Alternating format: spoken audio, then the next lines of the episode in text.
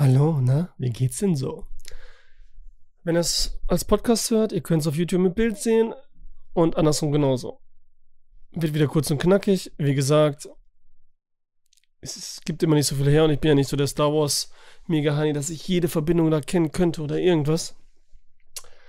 Aber ich habe es versprochen, also mache ich es jetzt trotzdem weiter. Auch wenn es wenig Zuschauer sind oder Zuhörer bei den Endor Recaps. Vielleicht gibt es ja den einen, der freut sich darüber und wäre dann traurig. Und für den mache ich's. Kurz und knackig. Endor Folge 10. Sprich nur noch zwei Folgen. Die letzten drei Folgen haben begonnen. War ja immer in drei Kapiteln so grob eingeteilt. Und ich wollte gerade gucken, wie die zehnte heißt. Auf und davon oder so. Irgendwie sowas war das. Da wo sehe ich das jetzt hier? Wieso zeigt ihr mir nicht einfach die Namen? Da sind sie ja. Folge 10. Nicht auf und davon, sondern ein Weg raus. Könnte man, könnte passen. Hätte das auch sein können. Illegal. Auf jeden Fall sind wir im Gefängnis. Kästchen voll am Start. Will halt den Ausbruch bringen. Wir haben ja in der letzten Folge gesehen, da kommt keiner mehr lebend raus. Und deswegen wollen sie jetzt ihren Fluchtplan da ähm, über Mann bringen, den man auch nie so richtig verstanden hat, oder? Von Kästchen. Irgendwie passiert das jetzt und auch so ein bisschen, bisschen leicht dann doch irgendwie. Egal. Ähm, alle machen sich zusammen auf den Weg. Kästchen flieht. In die Circus, alles geht ab. Ist das cool? Hat man Angst um die Leute? Ah, ist es dann doch ein bisschen sehr schnell einfach, ein bisschen sehr schnell einfach, wie sie das ab, wie sie das machen. Aber ein bisschen spannend. Also gut ist halt, dass es dann viele Opfer gibt. Also da sterben schon, viele gehen drauf, auch von denen, die man kennengelernt hat. Ist jetzt auch schwierig zu sagen, weil im Gefängnis die paar Leute, die durch jetzt charismatische Schauspieler dargestellt wurden, traut man jetzt nicht so viel hinterher. Man sagt zwar schon, ja, oh nein, das ist einer von der näheren Umgebung, der stirbt. Aber da verliert es dann doch so ein bisschen an Tragweite. Nicht so wie bei dem Heist, den sie durchgeführt haben, wo man so ein bisschen mehr alle kennenlernte und durch ein paar Dialoge. Die haben mir gefehlt. Die haben mir vielleicht noch gefehlt, die Dialoge. Hm. Das ist ein bisschen schade. Aber egal.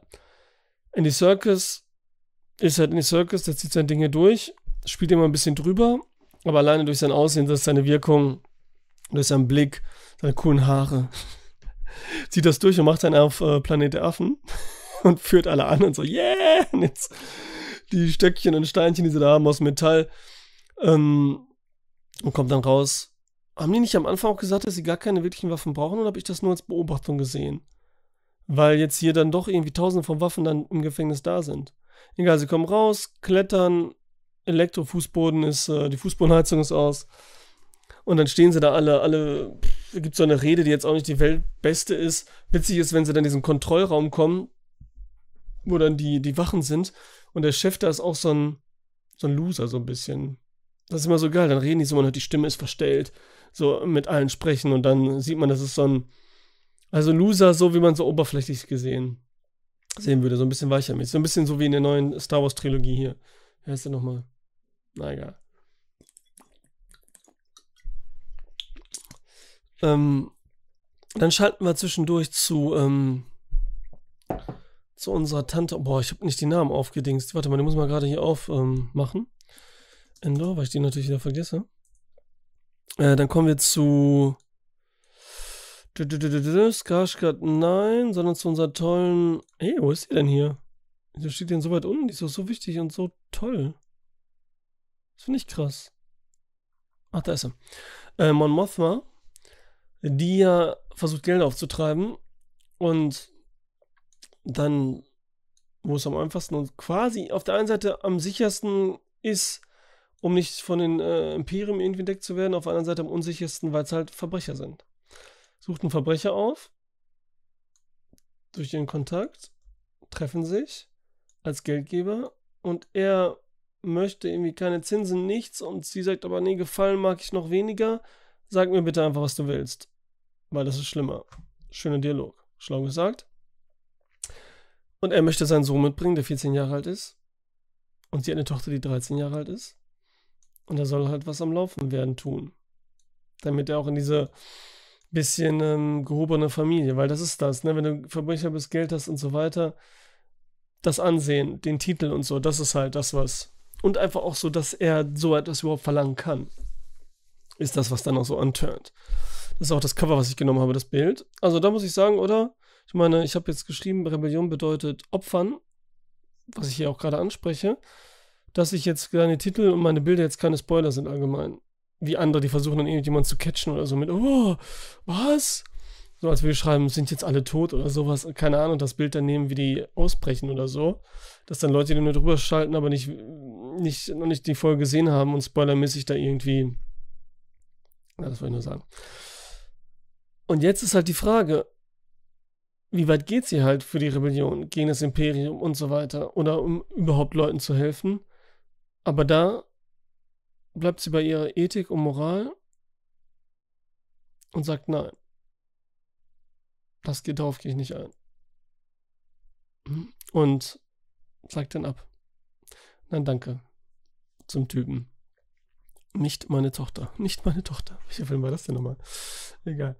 Dann, was haben wir dann? Äh, das geht nämlich noch weiter mit dem Thema. Deswegen habe ich den Titel sehr gut gewählt. Rebellion bedeutet Opfern. Denn wir erfahren, dass unser Skarsgård ein Mittelsmann hat. Wir erfahren, wer es ist. Es ist keine Ahnung, wie der heißt. Ich finde den jetzt hier auch nicht. Jedenfalls einer der Typen ganz weit oben, der auch mit äh, Dead Ramiro die ganze Zeit am Rummachen ist. Ich finde den hier echt nicht. Und da sehen wir, wie sie sich treffen, so im Fahrstuhl reden und dann so geil an so einer, so einer, so einer, so einer, irgendwo in so einem Tunnel, ist jetzt mal fast schon. Und labern. Der Typ spielt richtig gut. Und erzählt dann auch, dass er jetzt raus sein möchte dass er Familie hat und er wusste nicht vorher, wie es ist, Vater zu sein und das überhaupt und dass das Risiko jetzt zu hoch ist und dass er nicht mehr möchte. Und er antwortet so gut eigentlich und hat so wirkliche Gründe. Und dass man sagen müsste, ja, jetzt sind deine Umstände anders und du hast ja auch alles gut getan und es ist, sieht doch nicht so aus, als würdest du uns verraten wollen und dergleichen. Aber Skarsgård lässt ihn nicht. Und sagt, er muss weitermachen.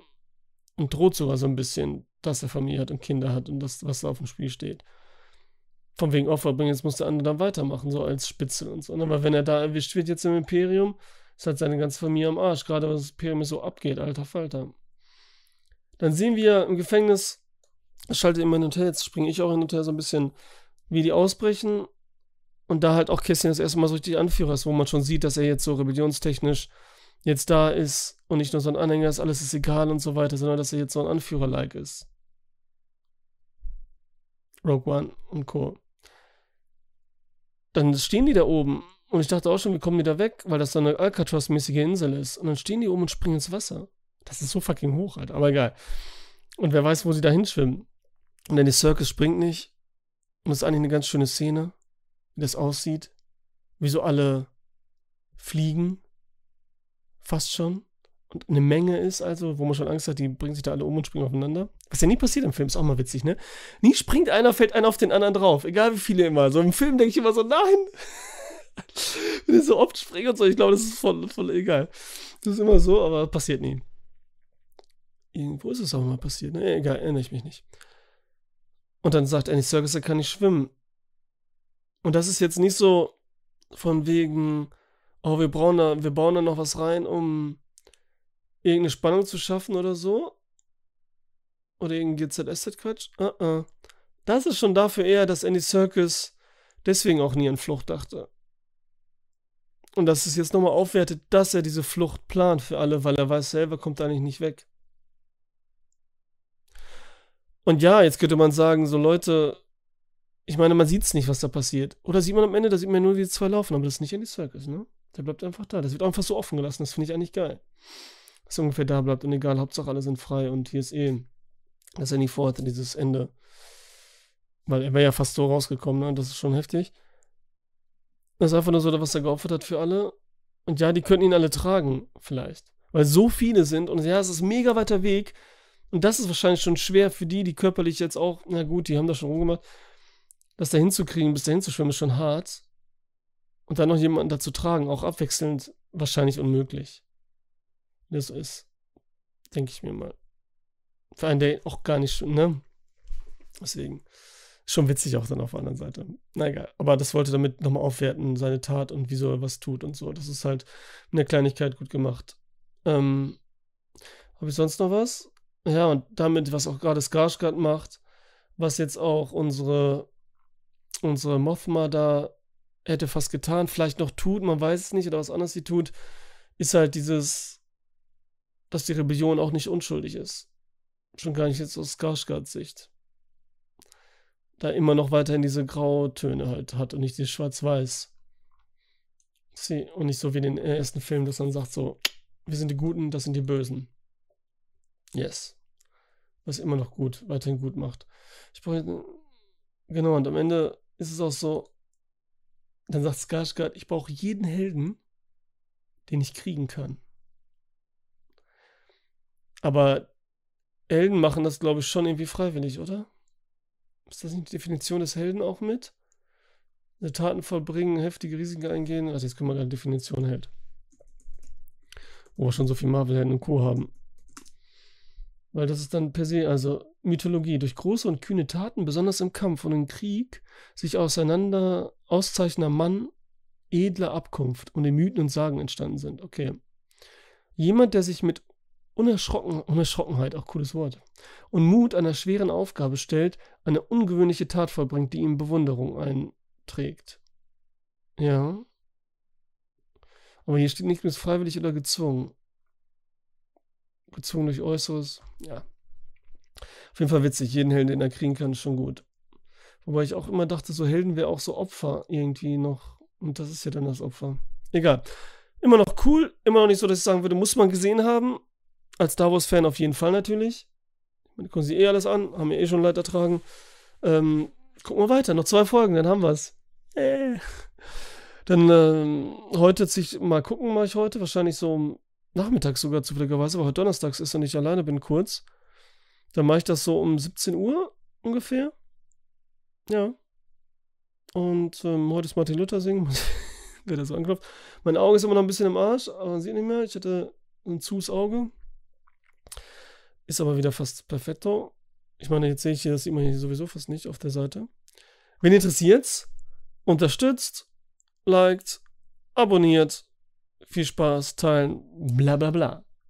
Ich sage, danke fürs Zuhören, danke fürs Zuschauen.